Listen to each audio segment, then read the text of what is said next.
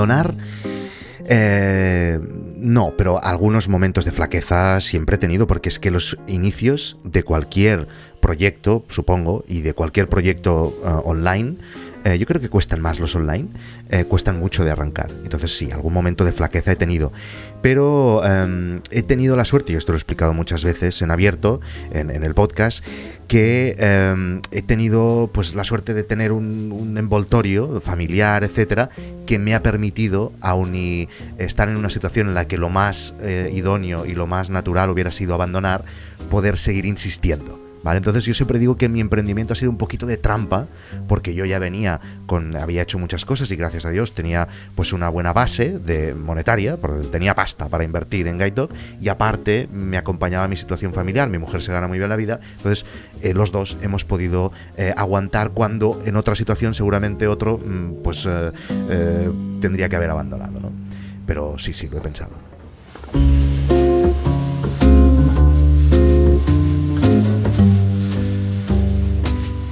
Bueno, Víctor, bienvenido a Un Rato Solo. ¿Cómo estás?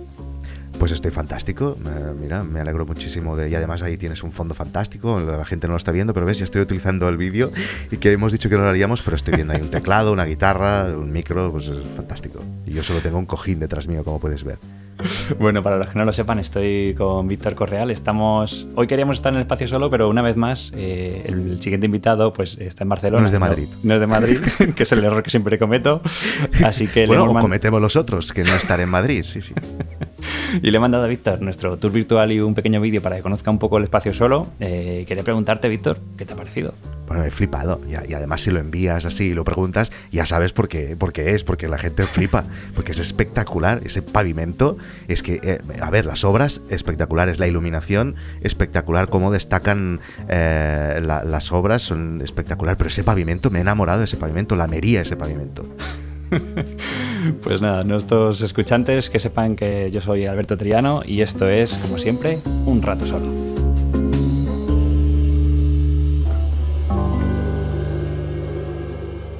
Bueno, Víctor Correal, eres eh, periodista, guionista, fundaste en 2007 la productora Umbilical Production, eh, tenéis un canal que es Nordic Wire de tecnología, llevas dos podcasts también que supera la ficción en el que hablas de documentales y no es asunto vuestro, que es donde me enganché yo, que es cómo creaste Guide Doc, que es por lo que estás aquí, que es una plataforma de contenido online especializada en documentales.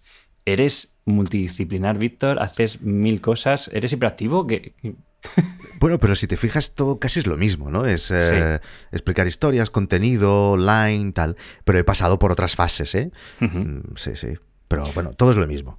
Bueno, Víctor, yo quiero contarte un poco por qué, estoy aquí, o sea, porque estás aquí, perdón. Es porque mi amigo Vime Valdivia, que es director de fotografía, me recomendó tu podcast, no es asunto vuestro, y me dijo, a ver, tú tienes que escuchar este podcast porque te va a enganchar. Y fue literal, o sea, puse el primero y me hice, no sé cómo tiene un nombre esto, ¿no? De que me escuché prácticamente todo del tirón. Binge listening se llama. En, normalmente en Netflix le llaman binge watching y en los podcasts puedes decir binge listening, por ejemplo. Pues me lo hice del tirón pues, la primera temporada. Pues felicidades porque debe ser un palo, pero de la hostia. Yo es que cuando algo me gusta voy, voy a tope. Y nada, desde aquí quiero recomendar totalmente tu podcast No es Asunto Vuestro porque es muy interesante ver cómo montas una plataforma como Guide Dogs, que decíamos antes, de, documentales. Y por eso estás aquí, porque tengo un montón de preguntas y creo que es muy interesante para nuestros escuchantes que sepan un poco cómo funciona la plataforma, qué es la plataforma y quiero saber un poquito también tu mundo interior del documental. Pues genial, porque yo tengo un montón de respuestas. Ah, perfecto, genial. Si me preguntas de cosas que sé, las sé. Las Venga, pues vamos a por ello, Víctor. Pero antes quiero preguntarte cuál fue tu primer contacto con el mundo del cine, del documental, porque como hemos dicho antes, en 2007 ya montaste una productora, pero intuyo que eso venía de antes. ¿Cuándo fue tu primer contacto? Sí, a ver, el contacto como usuario, como espectador, mm, yo siempre había sido fanático del cine documental y además eh, eh, en la segunda parte de mi carrera enganché como el boom ¿no? del cine documental, con eh, que esto es muy mainstream, pero bueno, ayudó muchísimo al cine documental, al cine documental como Bowling for Columbine, etc.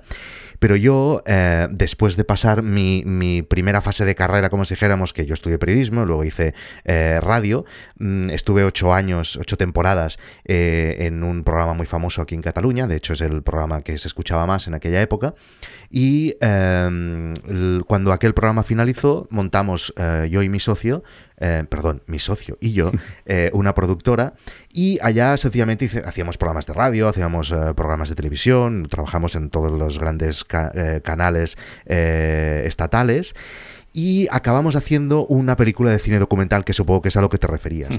Y fue, sencillamente, nos, nos, topamos un día con una historia que nos llamó muchísimo la atención, pensábamos que eh, teníamos que explicarla de alguna manera, y como la historia se fue haciendo grande, grande, grande, grande, acabamos haciendo una película de cine documental eh, que con, una coproducción de Televisión de Cataluña, de Televisión Española, de Canal Plus, se hizo enorme, como digo, y además parece que nos salió bastante bien y tuvimos mucho éxito a nivel internacional. Ganamos eh, en el ITFA de Ámsterdam, que es el festival de documentales más prestigioso del mundo, y ahí fue cuando, eh, cuando estuve eh, dando vueltas por diversos festivales del mundo, vi que, hostia, yo era fanático, como digo, del cine documental, pero me estaba perdiendo un montón de cosas porque había un, un lap muy grande en, en, la, un gap muy grande en la industria y, y, se producían cada año un montón de joyas de cine documental que no llegaban al usuario final. Y ahí pensé que a lo mejor una plataforma especializada en cine documental sería una buena idea. Y ahí nació la semillita de lo que hoy en día es Guide Dog.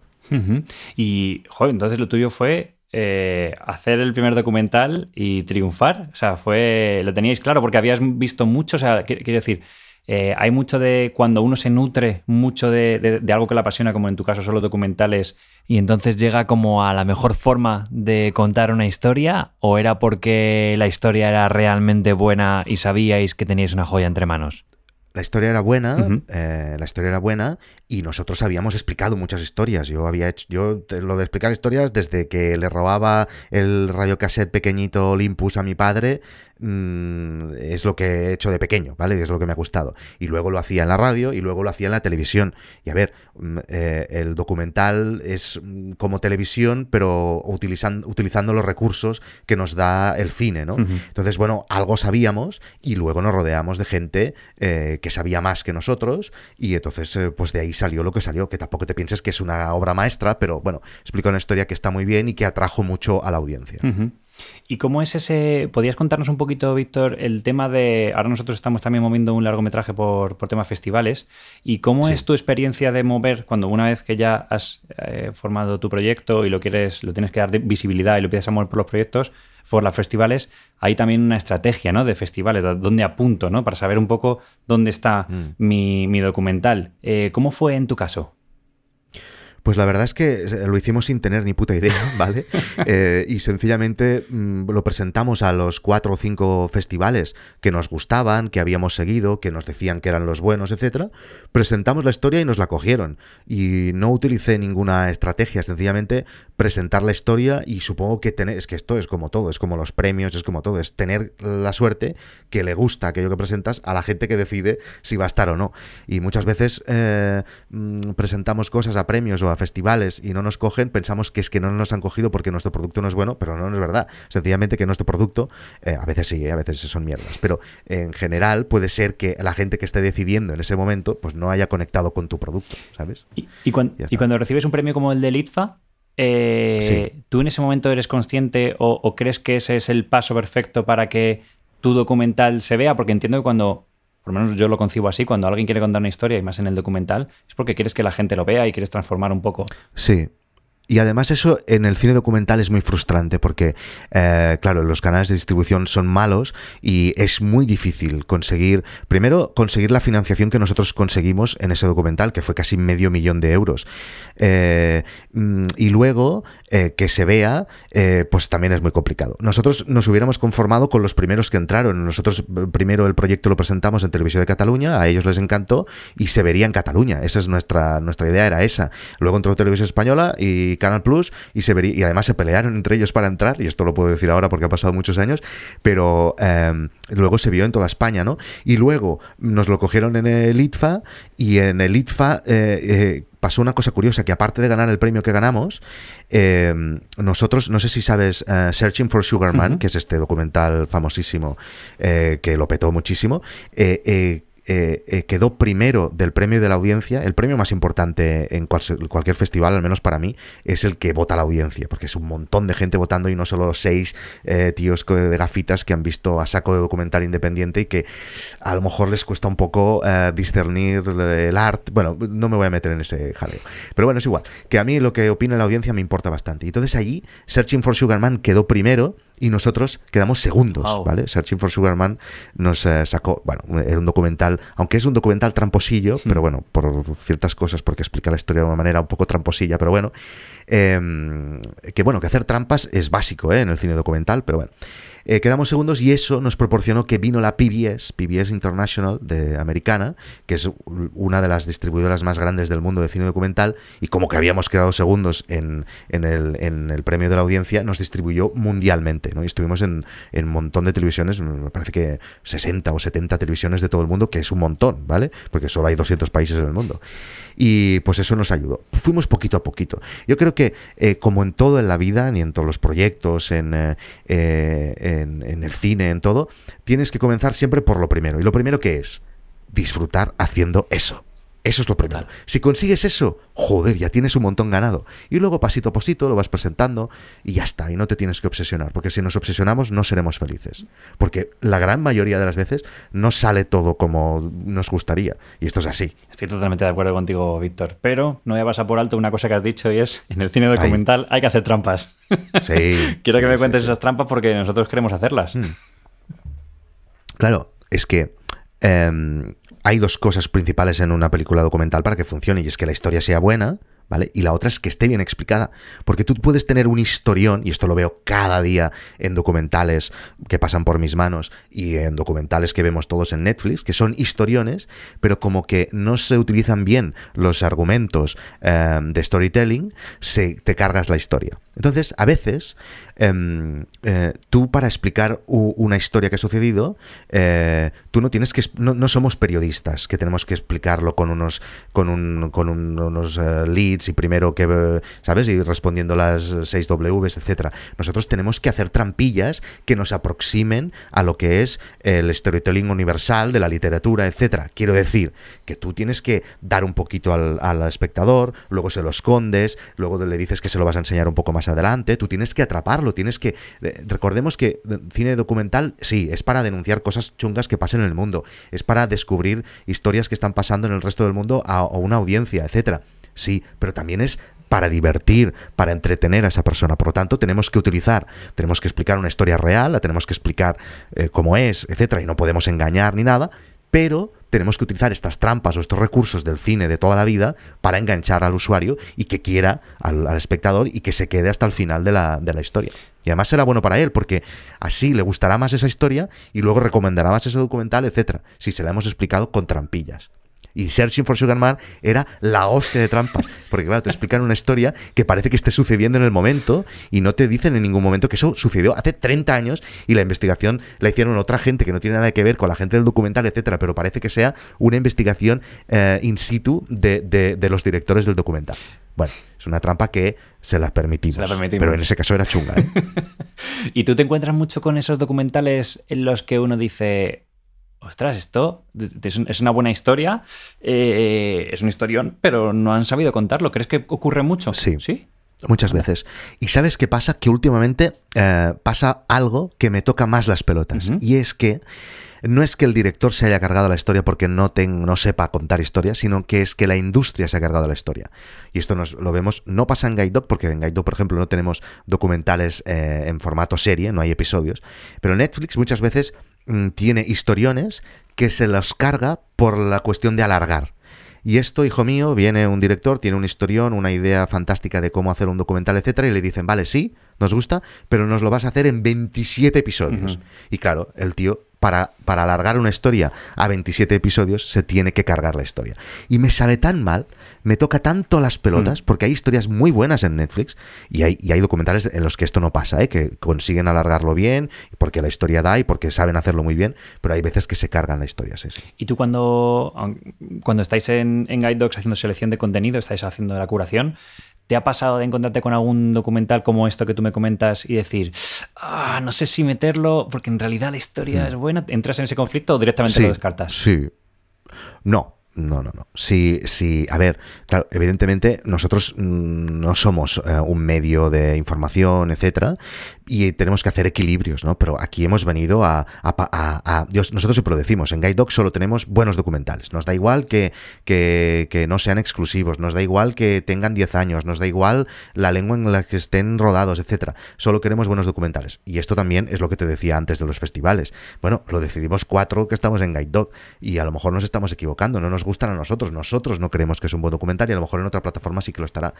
Pero es que la vida es así, nosotros no podemos, eh, ya hemos llegado a un punto en el que no podemos incluir todo lo que nos llega ni todo lo que nos gustaría, eh, pero tenemos que hacer esta selección. Y hombre, eh, es, esto es que es muy fácil, ¿eh? de hecho cuando has visto tantos documentales como ahora eh, es un equilibrio muy sencillo. Muchas veces vemos documentales que no tienen, por ejemplo, una cosa que no nos preocupa para nada, si, si, si la persona que ha hecho ese documental no tiene recursos y tú lo ves y está grabado de una manera, pues a lo mejor con una handicam, etcétera, pero es que la historia es tan potente que es que te olvidas que eso está grabado con una handicam. Te olvidas completamente, ¿no? Y entonces es muy fácil, yo creo que si has visto mucho como nosotros, poner en un equilibrio y saber discernir qué, qué va y qué no va. Evidentemente, cualquier historia rodada bien y explicada mejor siempre gana un montón eh, que no algo hecho pues eh, mal y mal explicado. Y muchas veces hemos eh, aconsejado a gente que hiciera algunos cambios para que el documental aquel subiera y eh, los han hecho y, y le ha ido bien. Ah, qué bueno, qué bueno. Me gusta mucho Sí, esto sí. Que, me, que me comentas porque creo que es muy interesante. Pues eso, muchas veces uno está tan contaminado de, de la versión que tiene que escuchar a gente con mucha Ya, experiencia como hombre, vosotros. Eso es primordial, es- primordial. Escuchar a gente de fuera es Sí, primordial. sí, sí, sí, es buenísimo.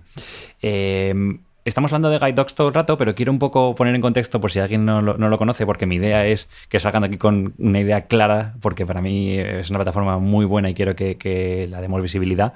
Y es que, bueno, tú mismo en tu podcast la, a veces dices que es el Netflix de, los- de los documentales. Eh, ¿Estás contento con esta...? No sé si lo he, dijo, ¿No? lo he dicho yo eso. ¿eh? Me parece que no. Me parece que fue un artículo de un eh, medio italiano o algo. Y a lo mejor yo algún día lo he soltado. Pero yo no suelo decir Claro, eso. ¿eh? es que quería entrar en eso porque digo, a ver, mm, mm, Víctor, vamos a defender tu plataforma y cómo, cómo, lo- cómo la vendo yo, porque a veces hablo de, de ella y quiero ser como conciso y esa es la parte más Ah, fácil, pero no quiero hacerlo así. ¿Cómo, Ah, la- cómo lo, cómo lo contamos? No, no. Sí, claro, a lo mejor hace cuatro años sí que me iba bien decir el Netflix de los documentales, porque entonces la gente decía, ah, vale, el Netflix es esto que nuevo Mm. que ha venido ahora, porque Netflix tiene aquí cinco años, no tiene más. Eh, mm, tal, y entonces, vale, son como documental, como, como Netflix, yo veo mis series y tal, y Batman y tal, pero aquí solo son documentales. Pero ahora, como con decir una plataforma especializada en cine documental, ya lo tienes, la gente ya lo tiene mucho en la cabeza, ¿sabes? ¿Qué tiene para ti de diferente Guide Dog de las otras plataformas? Porque eh, creo que a veces tú haces hincapié que son documentales que sacas de festivales que, que se pierden, el, en- que, que no están en esta Sí. plataforma si quieres darle visibilidad porque son Sí. joyas. eh, y quiero hacer hincapié en eso. Víctor, ¿tú cómo lo ves? Pues es que es eh, cine, lo podríamos decir así como cine de autor, cine indie, cine festivalero. O sea, en, eh, sí que es verdad que en Netflix hay cine documental, em, pero la mayoría es un cine más mainstream, más grande, porque la mayoría en el póster o sale Amy Winehouse o, o sale alguien muy conocido, etcétera, o es algo con mucho presupuesto. Nosotros tenemos eh, cine documental eh, de autor que has pasado por festivales que son para mí de un valor eh, cinematográfico mm, tanto o más que cosas que te puedes encontrar en Netflix, pero son cosas de un presupuesto más pequeñito, más humilde, que a Netflix no le sale cuenta distribuir en su... Y además que el, usuario que está en Netflix no entendería o no le llamaría la atención, ¿vale? Eh, ¿Por qué no? Porque en Netflix, que yo estoy muy a favor de Netflix, yo miro Netflix y miro Disney y miro Apple Plus, etcétera, y lo que están haciendo por el cine documental es brutal, porque está acercando, son mm, gran culpables de que la gente mire documentales, y eso pues eh, despierta el interés de mucha gente, y luego a lo mejor hay gente en Netflix que dice, estos los documentales me gustan, pero me lo acabo, porque en Netflix hay muy pocos documentales, y ahora busco más. Y entonces ahí es donde entraría Guide Dog. es eh, una plataforma complementaria. Estamos en un momento este de las streaming wars en que todos tenemos un par o tres de plataformas, yo tengo todas, o sea, tengo como hmm. ocho, ¿vale? Pero porque claro, estoy ahí dentro y tengo que estar. Y, y Guide Dog es una plataforma complementaria a esto para la gente que le gusta el cine y además es un poco hardcore eh, del cine documental. Y ahora comentabas el tema del mainstream y los presupuestos. ¿Qué pasa? ¿Que en Guide Dogs no puede haber un, un super documental de grandes presupuestos? No, no.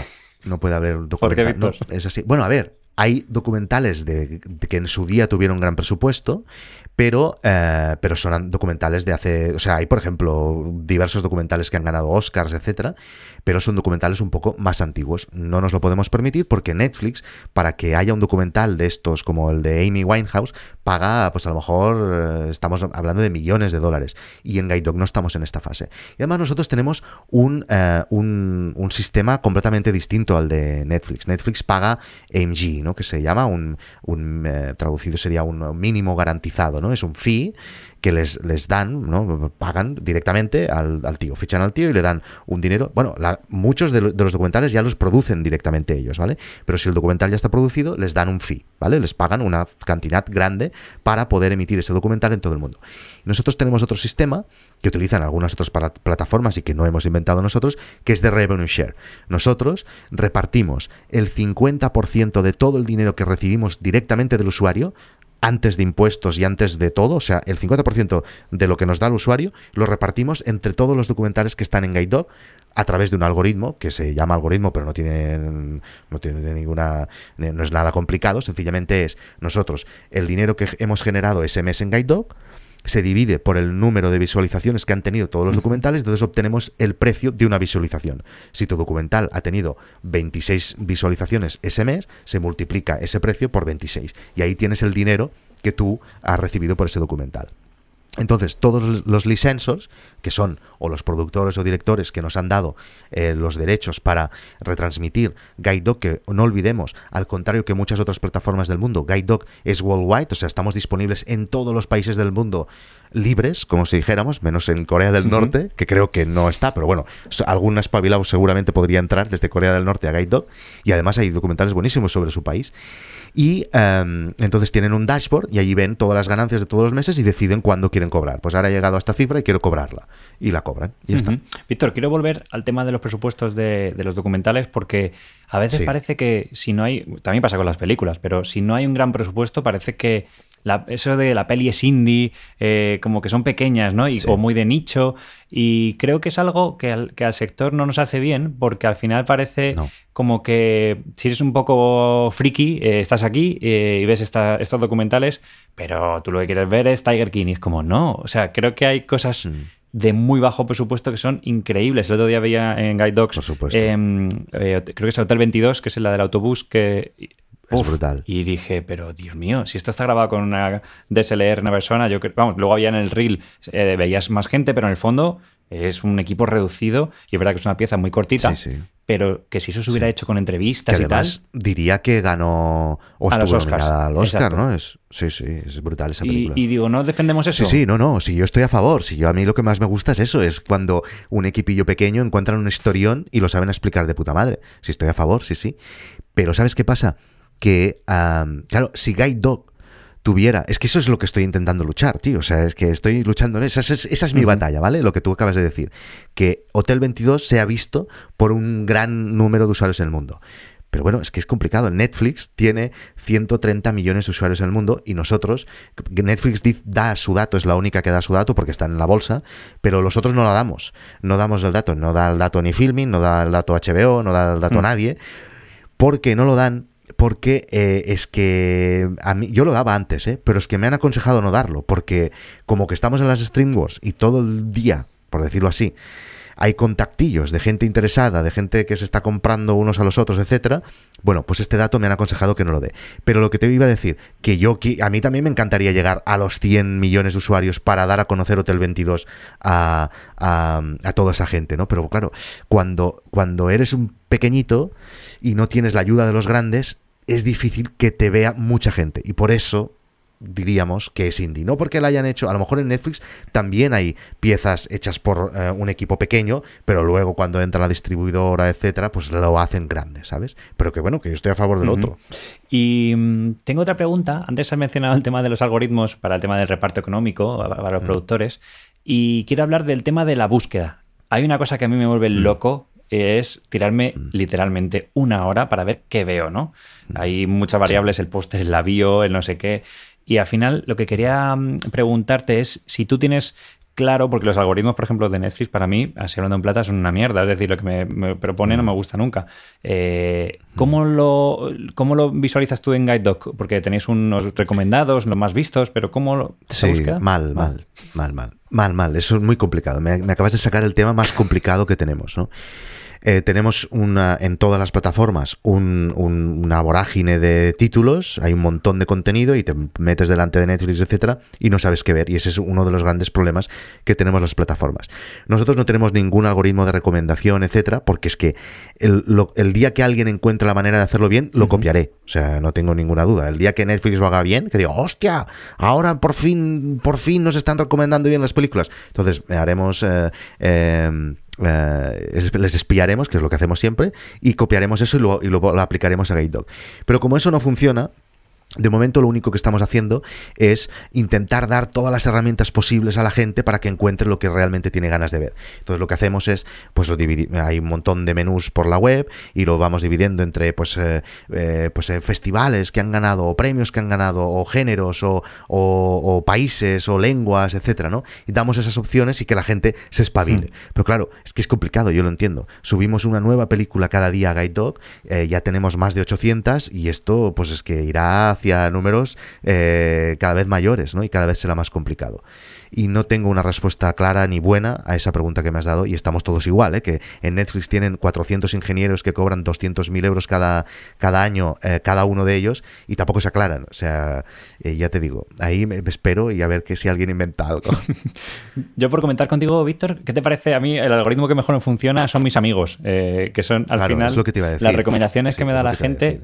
Y a veces también la cagan, ¿eh? Sí, claro, por supuesto. Y lo es divertido también, quiero decir, a veces me, me, recomiendan algo que luego no me gusta o no era como yo esperaba, pero hay un poco de. Ese algoritmo se va afinando, ¿no? De qué le gusta a Alberto, qué le gusta a Diego. Eh, y al final ese funciona muy bien.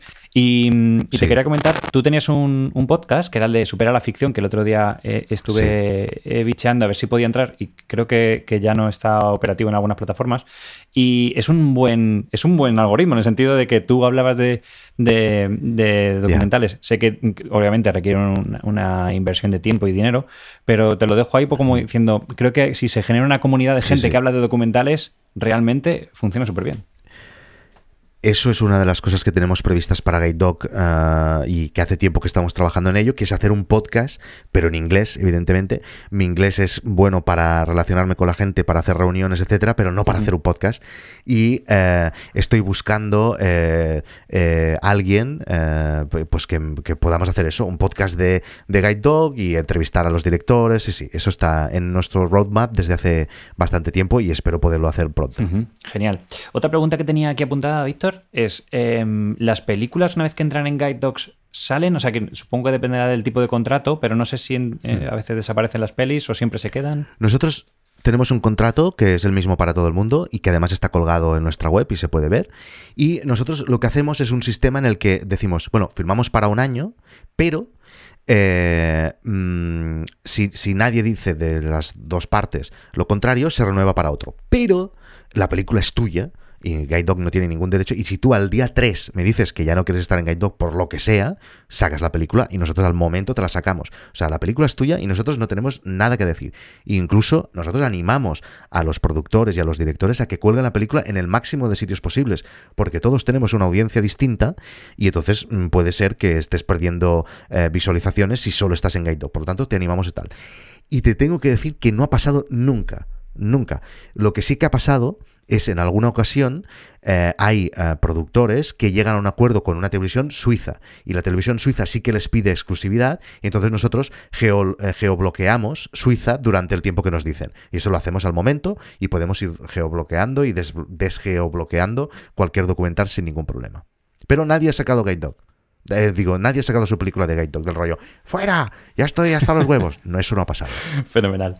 Y tengo una pregunta aquí apuntada, que es un poco curiosa, y es que ¿Tú crees que, a ver, cuando uno hace una pieza documental eh, más cortita, pues a veces no, ni siquiera la, por el, no sé, porque ve que no, no, es para festivales, la sube a YouTube, la sube a Vimeo y eh, si es en Vimeo intenta que sea un staff pix.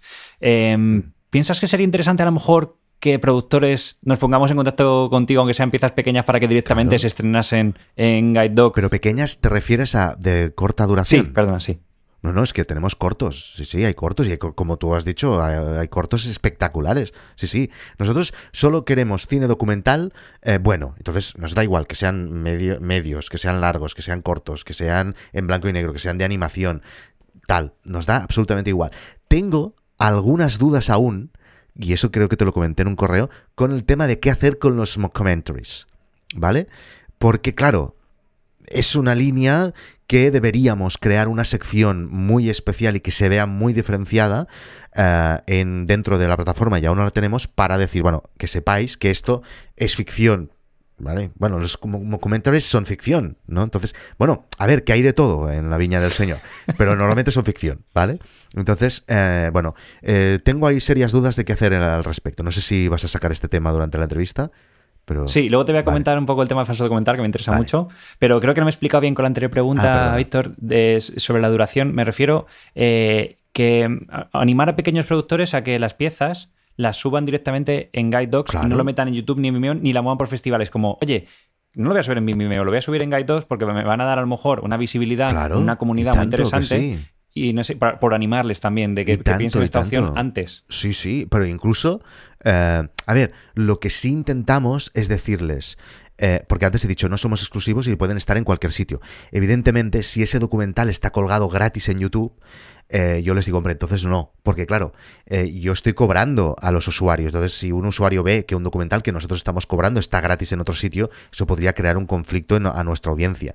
Pero eh, si lo está en Vimeo y está en festivales y tal, nosotros animamos, si el documental es bueno, que nos llamen. Bueno, no nos llamen que no tenemos teléfono, que nos envíen un correo. y es que el teléfono lo carga el diablo, ¿eh? Sí, sí, Zoom también lo carga el diablo. Zoom a veces también lo carga el diablo. Ya. Nada recomendable ya. A estas alturas estoy un poco cansado de Zoom. Yo soy del contacto físico. Perdona, Víctor. Vamos a, seguir avanzando. Tengo una pregunta que últimamente la lanzo bastante a nuestros invitados y tiene, está relacionada con el tema del dinero en la producción.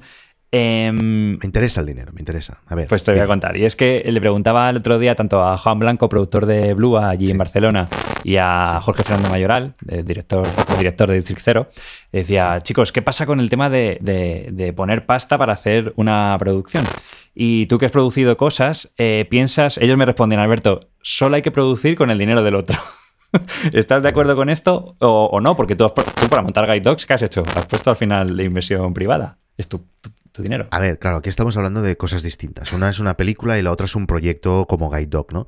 Eh, sí, nosotros pusimos dinero al principio en, el, en la película, pero eh, con el dinero que nosotros íbamos a poner, se iba a hacer una película de, de, una manera, ¿vale? Porque recordemos que era una película, que esto no lo he dicho, pero una película en la que es, había rodaje por todo el mundo, ¿vale? Era un rodaje desde Barcelona hasta en Nueva Zelanda, ¿vale? Pasando por todo el mundo, porque el protagonista hacía un, roda, un una, una viaje sin dinero y en silla de ruedas por eh, esto, ¿vale? Iba hasta las antípodas. Entonces, claro, nosotros si con solo nuestro dinero lo hubiéramos hecho de una manera y con el dinero de los otros, como tú dices, lo hicimos de otra, ¿no? Eh, esto es la, la, visión última de Guide Dog, es esta, es tener el ganar suficientemente dinero como para producir tantos documentales como podamos. Esto es lo que más me gustaría del mundo, ¿no? Que a mí me, vinieran hmm. no documentales cerrados, sino que vinieran a hacer pitch de documentales, de ideas de documentales, y que nosotros, igual que ahora decidimos si un documental entra o no en Guide Dog, pero ya está cerrado, entrar en la producción. Eso sería espectacular y es mi visión mi, visión última, vaya. Igual que es lo que está haciendo Netflix y está haciendo todo el mundo. Sí, esto es la nueva temporada, lo comentabas, de No es Asunto Vuestro, el tema de, de la producción propia. Y entiendo que eh, os impide el tema presupuestario hacer piezas, pero ¿no te pica el gusanillo como para hacer a veces piezas pequeñitas y decir, oye, mira, da igual, nos juntamos o hacemos una pequeña... Es que seguramente comenzaremos así, pero claro, una pieza pequeñita eh, a lo mejor son, yo qué sé, 50.000 euros, ¿no? Entonces, bueno, pues claro, bueno, sí, evidentemente que yo puedo salir con mi cámara a eso me refiero, Ah, vale, ya, pero no, ahora mismo yo no tengo tiempo de hacerlo y eh, evidentemente queremos hacerlo bien y queremos que la primera producción de Guide Dog sea algo que tenga cara y ojos y que la gente cobre, que eso es lo más importante del mundo. O sea, eh, por amor al arte, nada. O sea, yo el día que hagamos el primer eh, documental de Guide Dog, lo primero que me aseguraré es que pueda pagar a un equipo, sea reducido o no, y que cobren bien por un trabajo que no sabe hacer nadie más. Que esto es que es así. O sea, muchas veces nos encontramos en nuestra sociedad, en, sociedad, en que eh, nos encontramos gente que cobra por su dinero y nadie se, nadie se pregunta que por qué está cobrando por su dinero. En cambio, nosotros estamos en un sector que a veces es del rollo. Estamos haciendo aquí podcast gratis y documentales cobrando una miseria y nos parece normal. No. Nosotros estamos haciendo un trabajo que es muy complicado que alguien. O sea, lo que hacemos nosotros no lo sabe hacer mucha gente. Entonces, coño, deberíamos cobrar más. ¿No? Entonces, yo quiero que se pague bien el cine documental. Entonces, mm, esa es nuestra visión y es ganar mucha pasta con Guide Dog, llegar a muchos usuarios y yo poder pagar mucha pasta a alguien que sabe hacer algo que nadie más sabe hacer y que cobre eh, bien por ese trabajo. Yo es que tengo la sensación, Víctor, con esto, eh, un poco contradictoria internamente, porque me da la sensación de que se están dejando hacer muchas cosas por el tema del dinero. Entonces, tengo muchos amigos profesionales que se dedican solo a la publi porque es lo que les da dinero. Y cuando les hablas de un documental y que son otras cifras, mm, les cuesta más apuntarse al carro, ¿no? A no ser que no tengan un mes, no tienen nada que hacer. Entonces, digo, joder, no nos está haciendo daño el. Me explico, porque me da mucha pena. Me da mucha pena porque entiendo que al final, eh, joder, si, si haces un documental al año, eh, o una película, pues claro, tienes que tener un horario alto para poder, bueno, pues, pues la, formación y el nivel de vida y tener un sueldo digno. Pero creo que a veces estamos perdiendo oportunidades porque hay gente que su mínimo creo que está alto, creo. Ah, bueno, eh, ya, bueno, y después yo también conozco otros casos que son productoras, y además muchas productoras, que se ganan la vida haciendo publicidad o haciendo mil otras cosas de vídeos, etcétera, que les encargan, y luego ellos se guardan sus horitas para hacer lo que realmente les gusta, que es un documental. Y esto, la, grandes documentales que han salido eh, de España, por ejemplo, han salido así, como side projects de productoras que se ganan la vida de otra manera. Y son documentalazos, ¿eh? Y hmm. podría darte mil ejemplos de esto. Claro, a ver, no nos olvidemos, o sea, también si yo estoy a favor de que la gente cobre mucha pasta y que se gane muy bien la vida con el cine documental y ojalá el cine documental moviese, moviese mucho más dinero como para que también se justificaran sueldos más altos, pero también esto no es eh, la primera liga, o sea, no es fútbol y que ahí sí que se gana mucho dinero y tampoco es eh, pues Marvel ni nada, bueno, pues es un nivel más abajo. Entonces, cuando haces una película de cine documental, no, tienes que ganar menos dinero porque es que el documental generará menos dinero seguro que Marvel y que el fútbol. Claro, y ahí quería también entrar el tema del entretenimiento, ¿no? Creo que al final las personas, los espectadores ven eh, cine y quieren entretenerse, quieren pasar un buen rato o un mal rato. Y no sé si piensas que al documental le falta esa parte de entretenimiento y si la puede llegar a tener. Sí, sí, no, yo creo que estamos haciendo documentales que entretienen un montón. No, no, no. Desde hace, yo creo que ya casi 15 años, se están haciendo documentales con un storytelling espectacular y que te entretienen, entretienen un montón y que enganchan, ¿no? No, no, yo creo que y cada vez más, ¿eh? O sea, ahí esa fase sí que yo creo que ya estamos aprobados con nota bien, ¿eh? Se hacen documentales brutales en ese sentido. Y en cuanto a forma y contenido, ¿Qué porcentaje crees que tiene que tener un documental a día de hoy? Porque claro, estamos consumiendo tantas imágenes de una calidad tan alta en Instagram, eh, una velocidad de vértigo, y dices, tengo que llamar la atención de la gente, tengo que poner más foco en la forma, en la factura que en el contenido, o el contenido por encima de todo. es que es una discusión que se tiene todo el rato y, me encuentro conversaciones muy interesantes. una historia ¿vale? Te funciona en cualquier medio. Una buena historia te funciona en cualquier medio. O sea, tú puedes explicar algo que podrías explicar gastándote dos millones de euros eh, para, para un documental de Netflix. Pero tú, si la historia es brutal, yo te la explico en un podcast con cuatro musiquitas y funciona igual. ¿Vale? Lo que pasa que, claro, el empaque siempre ayuda. ¿No? Entonces, mm, bueno, mm, tienes que hacer equilibrios, como todo, pues eh, se tiene que explicar. Es lo que te decía antes con lo que nos pasó con nuestra historia. Cuando a nosotros nos llegó la historia, la podíamos haber hecho un podcast, podíamos haber hecho un artículo para un diario y ya está. Pero todo fue a favor para que fuera creciendo y explicado de, yo creo que de la mejor manera como se puede explicar algo, que es con, una película de cine. Para mí es, el, es como si dijéramos el, el, formato de storytelling como por excelencia, ¿no? A ver, que no se enfade la gente que le gustan los libros. Evidentemente se puede explicar una cosa muy bien con un libro y con un podcast y con, por la radio y con un artículo, etcétera. Pero a ver, donde puedes utilizar más recursos y donde puedes atrapar más a la audiencia, puede que sea el cine.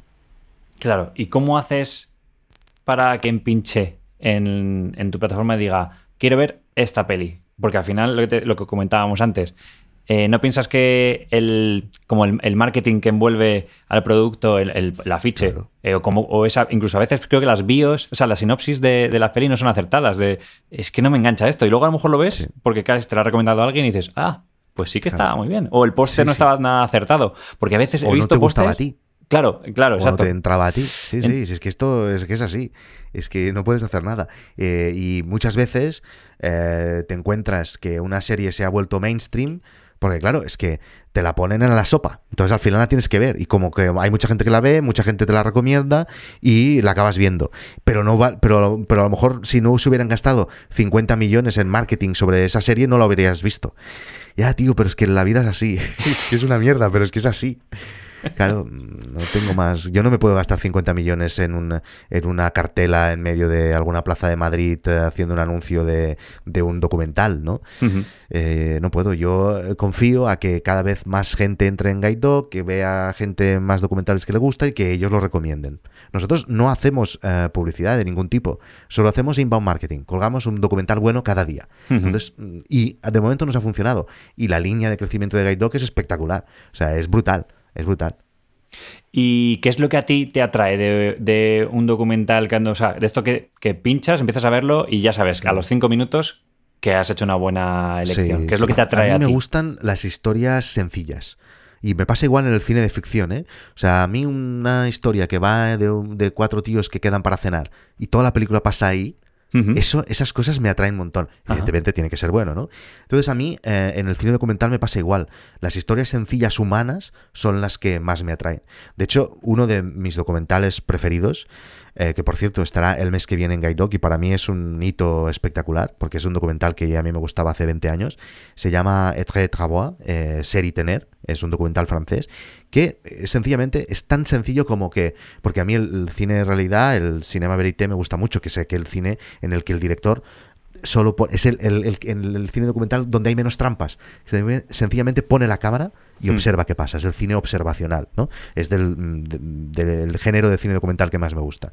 Y es un director espectacular que durante un año pone una cámara en un colegio de cine, eh, un colegio rural francés, donde hay unos niños y un profesor. Y es un profesor que transmite unas cosas increíbles a sus alumnos y hay unos alumnos espectaculares y las conversaciones que tienen entre el profesor y cómo los ves crecer y cómo ves que el profesor ayuda a formar esos, esas personas. Mira, se me ponen las pelos de punta de recordarlo. Y ese es uno de los documentales que... Imagínate que historia es tan sencilla que casi no hay historia. Sencillamente no hay historia. Es un señor que puso una cámara en un sitio adecuado. ¿no? Esas cosas me encantan, me encantan. bueno, es que... Me pongo, me vuelvo loco, tío, loco.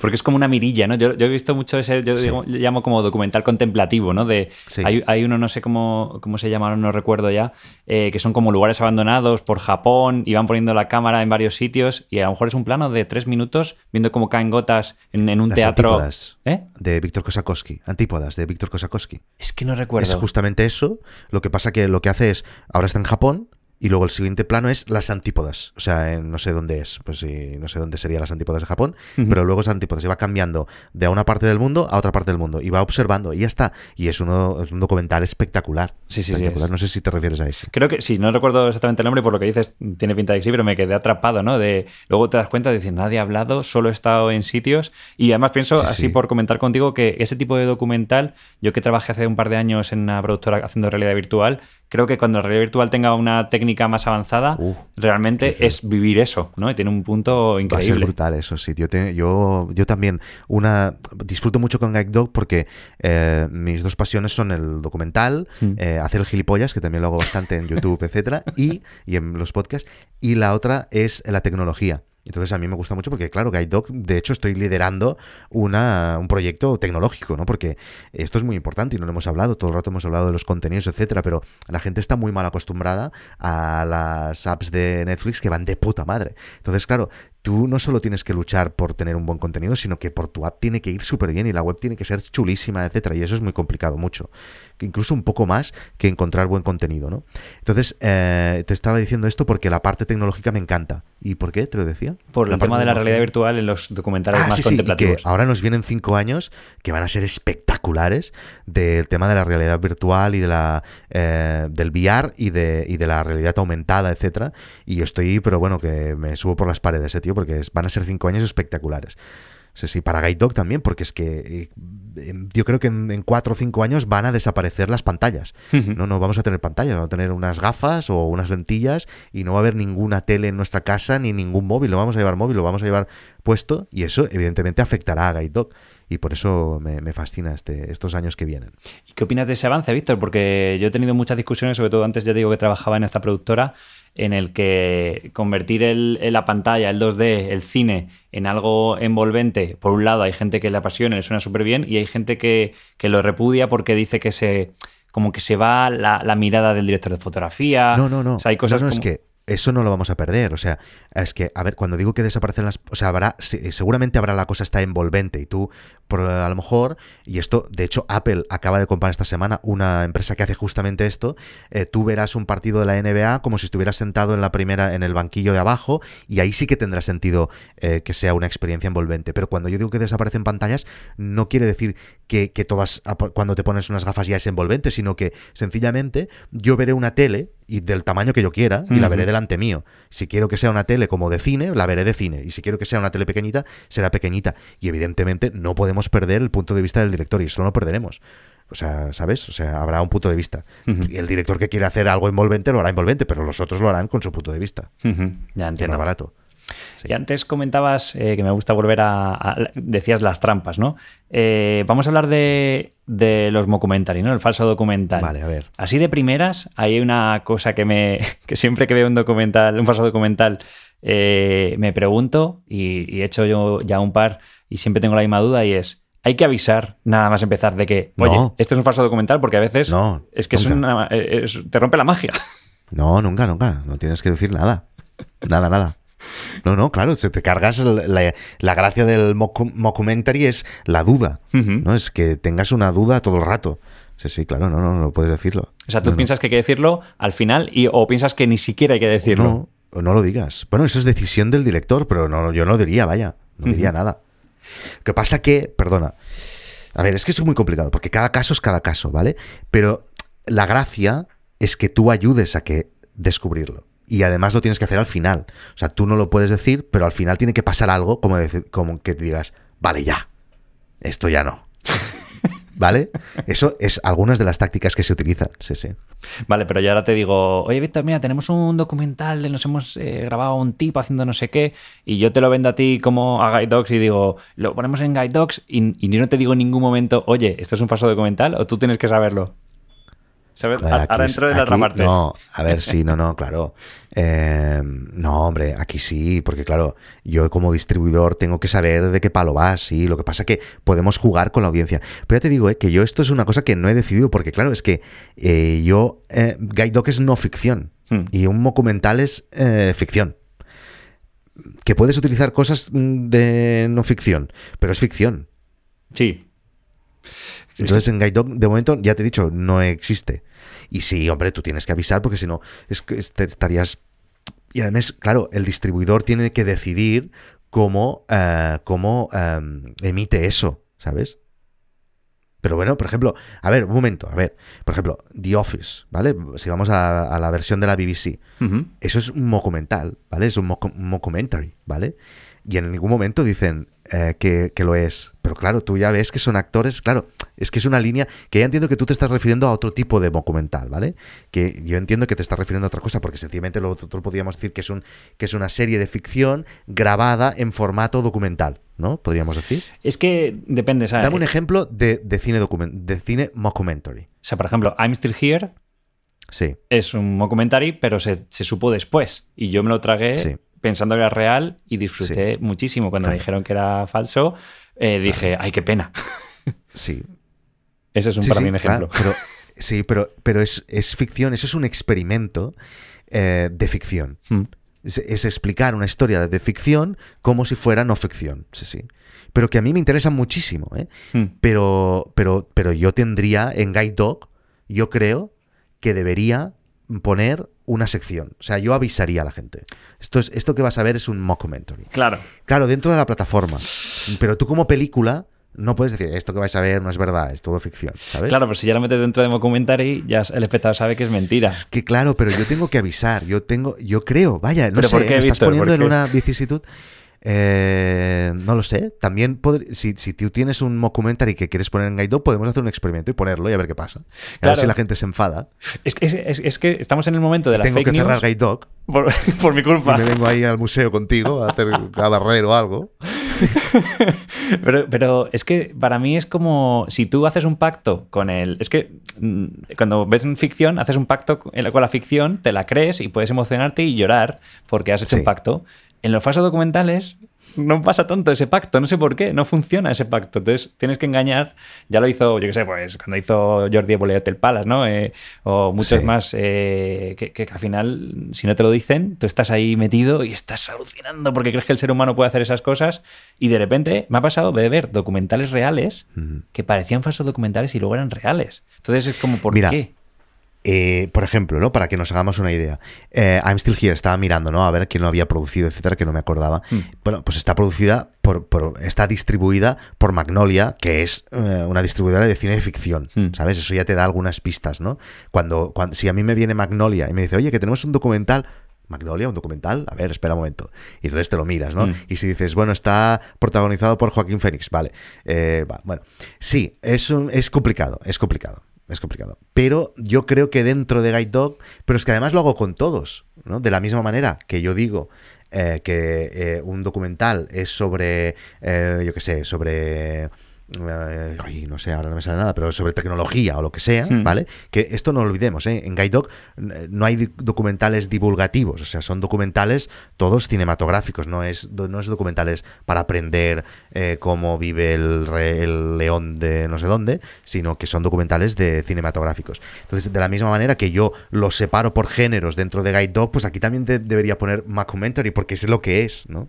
Que sí, que sí, que es muy complicado, me estás poniendo en un eh, marrón. Pero mira, como de momento no hay, no he tenido ese problema. a lo mejor para, para, para solucionar mi problema que me has planteado es pues que no haya nunca mockumentaries, ¿sabes? no. O hacer un guide doc especial de mockumentaries. es que también dentro de los falsos documentales, eh, bueno, en, en nuestro caso el que hemos hecho además es falso documental, pero el personaje que interpreta a otro personaje que es real. Entonces realmente todo lo que pasa es verdad, pasa y pasa todo. Lo único que que es un actor el que interpreta. O sea, es una cosa un poco rara. Entonces, claro, es difícil categorizarlo. Y, en FES estamos jugando a, mandarlo como documental y, ver dónde lo categorizan ellos. Sí. Y es un poco arriesgado, pero me gusta probar. Bueno, es que lo que pasa que si es así como me dices, eh, no sé si sería un mockumentary, porque claro, entonces lo que sería es un documental ficcionado. ¿Sabes qué quiero decir? Sí. Que esto sucede muchas veces. Hay muchos documentales, en Guide Dog no muchos, pero hay algunos documentales, por ejemplo, como. Em, a ver que me venga ahora a la memoria. Eh, bueno, ahora no me vendrá ninguno, pero hay documentales que hay un, protagonista real que va explicando la historia y luego se ficciona para, para reproducir lo que pasó. Como Yotonia. Más o menos. Como Yotonia o como. Sí, ¿no? Entonces, aquí en tu caso sería no sería un mockumentary. Porque si la historia real no es un documental, es un documental ficcionado. Y encima la ficción se la mezclamos con realidad. O sea, realmente había gente que no sabía que era ficción, era un poco Borat. Vale, ¿Vale? Claro. Es que, claro, Borat, por ejemplo. Entonces también tendría que poner Borat en, en- Es que es una línea muy difícil, muy difícil. Bueno, yo te lo lanzo ahí, Víctor, para que los rumies... Vale. ¿Tú, ¿Pero me lo vas a enseñar o no? Porque, claro, Sí. mucho hablar del documental, pero no me has enviado el link. Yo quiero verlo. Sí, luego hablamos. ¿Está acabado? Sí. Vale, luego hablamos. Vale, vale. Vale. em, Ah, claro, pero ahora no vale, porque ya me has dicho que es un documentary. No me gusta, no me gusta hacer esto, pero, pero quería charlar contigo porque si no, no te saco ahí la chicha. quería hacerte mm, eh, una sugerencia de cara como, como usuario de Guide Dogs, a ver qué opinas. Y es que eh, uno de los filtros de búsqueda podría ser por duración, porque hay veces, igual que a la gente le gusta ver capítulos de series porque dice que dura menos que una peli, Sí, en docus me, a veces me pasa que tengo 10 minutitos y me apetece mientras mm, como o antes de dormir verme una cosa súper corta y tenéis Sí, cortos Pero, pues, pero está, está. Ah, Tú ¿está por puedes duración? buscar por.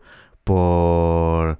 Bueno, que, claro, a lo mejor es un poco lío, claro. Ya te entiendo lo que quieres decir. Si tú vas a géneros, Hmm. ahí hay short. Ah, Tú vale. puedes poner short en géneros. Pero tienes razón que, eh, que de- tal vez ayudaría si estuviera separado. O sea, si por separado, pues pudieras poner pues eh, medium o large o, o short. Sí, tienes razón. Pero puedes, puedes encontrarlo. Tú vas a géneros, pones short y ahí tienes todos los cortos que tenemos. Y te lo digo ya no solo por el tiempo que dispone uno a veces para ver documentales, sino porque pienso que puede ser como una manera de despertar el gusanillo eh, en la gente para luego decir, pues mira, ya que me he visto este de 10 minutos que me ha gustado, me han dicho que este es parecido porque es de una hora, pues me lo, me lo voy a ver. Sí, sí, tienes razón. Yo creo que por ahí estaría. Y otra pregunta también que te quería hacer es: em, yo muchas veces busco un documental. eh, Vaya guionazo tienes, ¿eh? He visto muchas páginas ahí. ¿Esto cuánto más va a durar? No, no, no, queda muy poquito, queda muy bonito. Tú me dijiste tres días Joder, de máximo. Ha pasado, tendríais que verlo, ha pasado, pero como. No sé, eso parecía el Quijote. Bueno, nuestros oyentes ya saben que nos tiramos un buen ratito solos. Vale, vale. vale, no, queda poco, Víctor. Que ya, ya me he he perdido el hilo. Ah, sí, sí. Eh, cuando busco un documental, eh, lo, voy a una página que se llama Just Watch y ahí pongo. Entonces quería preguntarte. eh, Guide Dog está en Just Watch. es Guide Dog está en eh, vale, Sí. es que a veces, no- como yo creo que no ha dado el caso y quería preguntarte, Sí, sí, digo, porque eso creo que es importante para. Estamos, estamos, para- estamos, estamos. Además, desde hace dos o tres años salieron. Y ah, ahora también estamos hablando con los competidores. Ellos son alemanes, Just Watch, pero creo que tienen inversión americana. Y ahora les ha salido un competidor que se llama, no me acuerdo, que son americanos. Y estamos hablando y también estaremos ahí dentro de aquí poco, pero hacen exactamente eso. Se llama Real Good, el, este competidor nor- norteamericano, hace lo mismo que Just Watch. Y también estamos hablando con ellos, estamos pasándonos las APIs y las APIs estas, que son cosas para comunicarnos Mm. la gente rara. Y vamos a salir también ahí pronto. Pues guay. ¿Y qué más, qué más, qué más? Tenía por aquí apuntado, quería preguntarte antes que hablábamos también de estos documentales en los que somos, estamos mirando a través de una mirilla y, y no hay un, Sí. un, un hilo, o sea, el hilo conductor es la propia vida. eh, Documental observacional. observacional. Eh, ¿Qué te parece este tipo de documentales como los que hace eh, León Simiani, que son en mapa o eh, apuntes para una película de atracos? eh, que Me es, encantan. es una peli, o sea, la forma que tiene de contarlo, de utilizar pocos recursos, creo que es un documental que realmente a nivel económico es, es al final su tiempo y su cabeza y, ha, y ha demostrado con mapa que creo que tiene un Goya, si no me equivoco. Y a mí me entretiene muchísimo, pero creo que puede ser que a veces eh, el espectador a lo mejor más medio diga, jo, es que no sé, como que lo ve demasiado crudo. No sé qué opinas, qué opinas tú de documentales. A mí me encanta, es un cine documental de autor, no, no, es, no es observacional, sencillamente es de autor, Hmm. él sale en el docu, Hmm. eh, sale la gente que le rodea, habla con su mujer que está embarazada, por ejemplo, en, en la última, en la de Pelin- eh, Apunte para Atracos, ¿cómo es? Eh, Apuntes para una película de atracos, Apuntes para una película de atracos. Y eh, bueno, utiliza muchos recursos que a mí me gustan. eh, y se mete él dentro de la historia, está muy bien. A mí me, me encanta Siminiani y, y me gustó muchísimo Mapas y por eso vi esta otra película que no me ha gustado tanto, pero, pero sí, sí, me encanta. Y cualquier recurso que te sirva para explicar bien una historia y como él hace esta cosa de investigación y por ejemplo en mapa investigación de él mismo y de, de lo que le pasa, etcétera, como que la historia gira alrededor de él, me parece totalmente justificado como lo hace. Y en el otro caso, la historia gira en la relación que él tiene con el, con el ladrón de bancos, ¿no? Hmm. Entonces me parece súper justificado. Y utiliza un montón de recursos como entre, graba las entrevistas con el micro, se graba él haciendo un Skype, eh, repasa la película y, y el montaje con el protagonista de la película, está de puta madre, me encanta. Sí, sí, y cuando me mete a su mujer hablando, recreando a otro personaje, Sí. es brutal. Es buenísimo para sí sí claro recrea un personaje que se está leyendo una carta creo o algo así Sí. o va por la calle y él lo graba desde el balcón Exacto. a mí todas estas cosas me encantan, siempre que favorezcan la historia. Cualquier cosa que hagas, si va, favorece la historia y para que la gente se enganche a esa historia, adelante. Genial. Pues ya para entrar en, el final, Víctor, quería decirte que justamente el otro día, pues eso, con Juan Blanco estaba hablando, ya, ya habíamos terminado de grabar el podcast, eh, le, le pasé Guide Dogs y me dice, Alberto, tío, ¿cómo es posible que yo no conozca esta plataforma? O sea, me acabas de arruinar la vida. O sea, voy a estar todo el día metido aquí. Entonces, es algo que funciona muy bien. Quiero darle toda la visibilidad del mundo. Entonces, eh, por eso te hemos traído hoy aquí. Y no sé si me he dejado algo de lo que quieras hablar, porque sobre Guide Dog, eh, bueno, por darle el último eh, empujón. No, bueno, a ver, eh, si a la gente le ha interesado lo que explico, lo que no hemos dicho es que en No es Asunto Vuestro, que es este podcast al cual tú te enganchaste, yo lo que he intentado hacer desde el inicio es eh, abrirme y explicar cómo he montado Guide Dog desde el inicio. Entonces, yo antes, eh, la primera temporada, cada semana iba explicando todo, pues los acuerdos que llegábamos con otras productoras, cómo, cómo, cómo montábamos la plataforma, cómo hacíamos las apps, bueno, todo, y intentaba, no sé si lo conseguí o no, pero explicarlo con cierta gracia y que no fuera todo muy palo, ¿no? Sino explicar siempre historietas, etcétera. Y ahora lo sigo haciendo. Eh, sigo haciendo No es asunto vuestro y voy explicando las cosas que nos pasan y lo explico de la mejor. Si fuera un documental, pues más o menos lo haría, lo haría así, pero es un podcast y es como lo hago. O sea, que si la gente le, interesa seguir escuchando cosas de estas, pues que vayan a noesasuntovuestro.com eh, o no es asunto vuestro en cualquier app de podcast, no como este podcast donde estamos ahora, que no lo he buscado en iTunes y no está, y ya me explicarás por qué, eh, pero ahí lo pueden encontrar. Yo desde luego no es asunto vuestro, lo, recomiendo porque además lo peor es que te he contado que la primera temporada me lanzapé del tirón, pero tuve luego como un impasse eh, y cuando volví a la segunda temporada, me, he hecho la segunda temporada también del tirón. Hace tres días me lo, me lo ventilé entero y me hice premium para tener también el contenido de las eh, entrevistas que haces. Hostia, pues muy bien, muchas gracias. Sí, sí, sí. Porque es que es un. La verdad que, me gusta mucho cómo cuentas las cosas, pues, Víctor. Ah, y sorteo, sorteo cosas y tal, regalo cosas. No sé si te habrá tocado a ti, porque hoy he regalado, por ejemplo, un Amazon Echo, ¿eh? Ah, pues. En la comunidad esta que tenemos, sí, sí, estoy intentando añadir un montón de cosas y ahora también hago sorteos y cosas. A lo mejor te ha tocado, ¿eh? O sea, que entra en Slack, que ahí tenemos una comunidad muy chula y mira a ver si te tocado. Sí, luego me meto en la tribu a ver si, me ha tocado. pues quería comentarte, Visto ya para despedirme, eh, que con la idea de No es asunto vuestro, me despertó el otro día. Eh, bueno, pues nosotros queremos hacer ahora un, largometraje de bajo presupuesto de ficción. Mm de ficción documental. Bueno, ya hablaremos si es falso documental o qué, o qué es. Y quiero hacer un, podcast en el que en contar el proceso de cómo vamos a uh, producirlo. Es súper interesante. Mm, a ver si nos oh, metemos. me encanta, me encanta. Un, bueno, un leñazo. Como un pero de una peli, ¿no? Sí. Hostia, espectacular. Mira, me tienes ya enganchado. Pues te iba, a proponer, te iba a proponer que en algunos momentos te, lanzaré como pequeñas preguntas por si nos devuelves a lo mejor audios para integrarlos en el. Venga, venga, venga. te animo un montón porque me parece una ideaca. Y además seguro que enganchará a muchísima, gente. Te animo un montón a hacerlo. Genial. Pues nada, muchas gracias, Víctor. La verdad que ha sido un placer tenerte aquí en el micro y poner, poder hablar contigo. Igualmente. Eh, animo una vez más a que la gente descubra Guide Dogs y, no es asunto vuestro. Y no sé si querías. lo, has dicho todo el rato mal y te notifico solo ahora porque para, que la gente. Es Guide Dog, sin una S final. Ah, es Guide Dog. Guide es verdad. Esto es un juego de palabras de Guide Dog, que es un perro guía, ¿no? Y entonces, como tenemos un logo que es una cámara que es un perro, Guide Dog de, guía de documentales. Dog. Y entonces no tenemos el .com, estoy en la lucha por conseguirlo, y es .tv, o sea, es guidedog.tv. Vale, lo vamos a poner en el Instagram para que no haya fallo de, la S final esa que pronuncia varias veces.